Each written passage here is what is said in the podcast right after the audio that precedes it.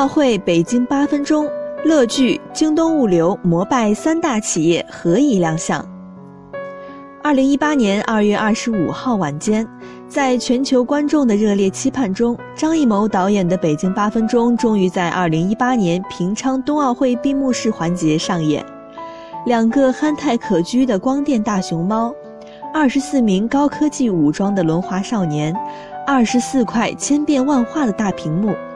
在放弃人海战术后，处处通过黑科技来展示中国文化。科技成就的八分钟惊艳全球，好评如潮。通过屏幕反复看了几次后，不禁感叹：老谋子导演大型活动的功力已经登峰造极。熊猫和轮滑少年写意，二十四款大屏幕写实，虚实结合的展现，堪称舞台剧的高超表现手法。大屏幕不断展示中国文化和各个层面的发展成就，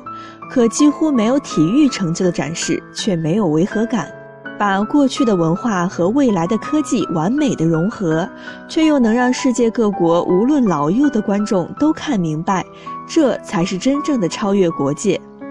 当然，对于我们广大的科技互联网从业者来说，最激动人心的画面莫过于对中国三家互联网企业的展示。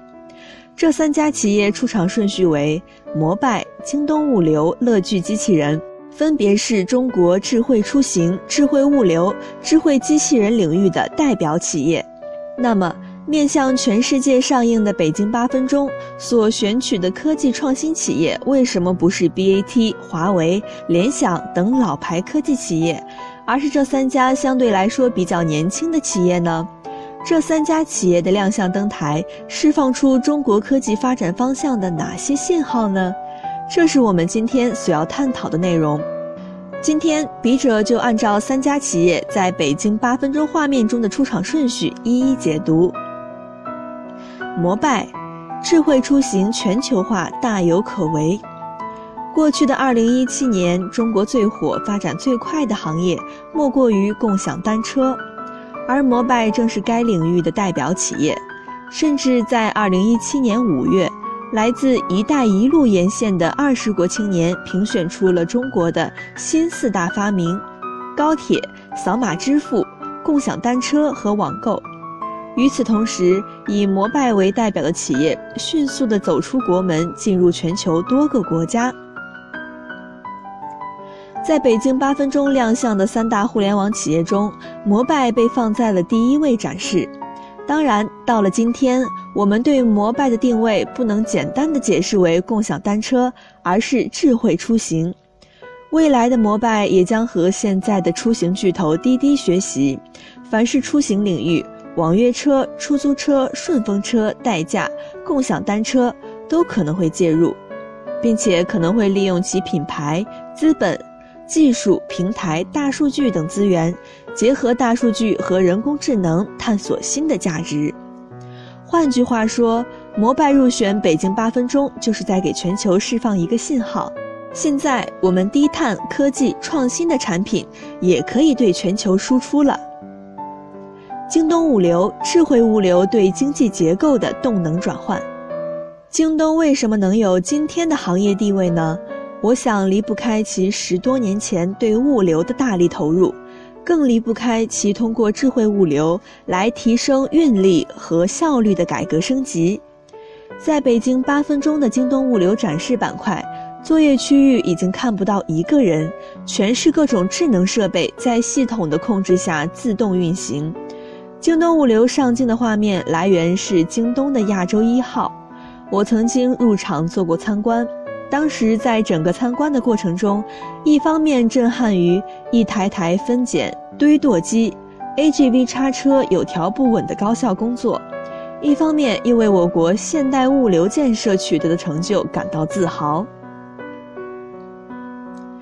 现在的京东物流研发了全套的物流智慧运营体系，通过智能设备和系统的不断升级。提升下单、仓储、运输、分拣等环节的效率。当然，京东物流相比另外两家上镜的企业，其实已经不算新锐。但京东物流独立的子品牌或者子集团却比摩拜还要年轻。未来的京东物流，智慧是大趋势，开放更是大趋势。京东智慧物流亮相，有人说释放出人工智能和无人作业在中国各行业应用的信号，在我看来，也释放出了另外一个信号：京东物流不仅仅服务于京东自身。更服务于京东之外的行业伙伴乃至个人，并且因为智慧物流的加码，为中国经济结构的优化和动能转换提供了助力。乐聚小爱机器人，机器人不是玩具。对于大部分观众来说，现在的所谓智能机器人都是小孩玩具。相比京东和摩拜，乐聚是一家名不见经传的企业。其生产的机器人小爱也没有在大众层面产生影响力，但事实上，乐聚小爱是机器人界的网红，多次亮相于春晚倒计时、高交会等品牌。虽然还是一家小企业，但这两年发展非常迅猛。乐聚相关负责人之前接受媒体采访时表示，乐聚的发展战略是两条腿走路。一是通过机器人实现销售，短期内变现；二是研发服务机器人，布局未来。而去年国务院印发的关于印发新一代人工智能发展规划的通知，就特别提到自主无人系统的智能技术，要求重点突破自主无人系统计算架构、复杂动态场景感知与理解。实时精准定位、面向复杂环境的适应性智能导航等共性技术，服务机器人、特种机器人等核心技术，支持无人系统应用和产业发展。乐聚小爱机器人亮相节目的寓意和信号就不言而喻了。机器人真的不是玩具，未来它将应用于工业、农业、服务业等多个领域，提供真正的行业和产业价值。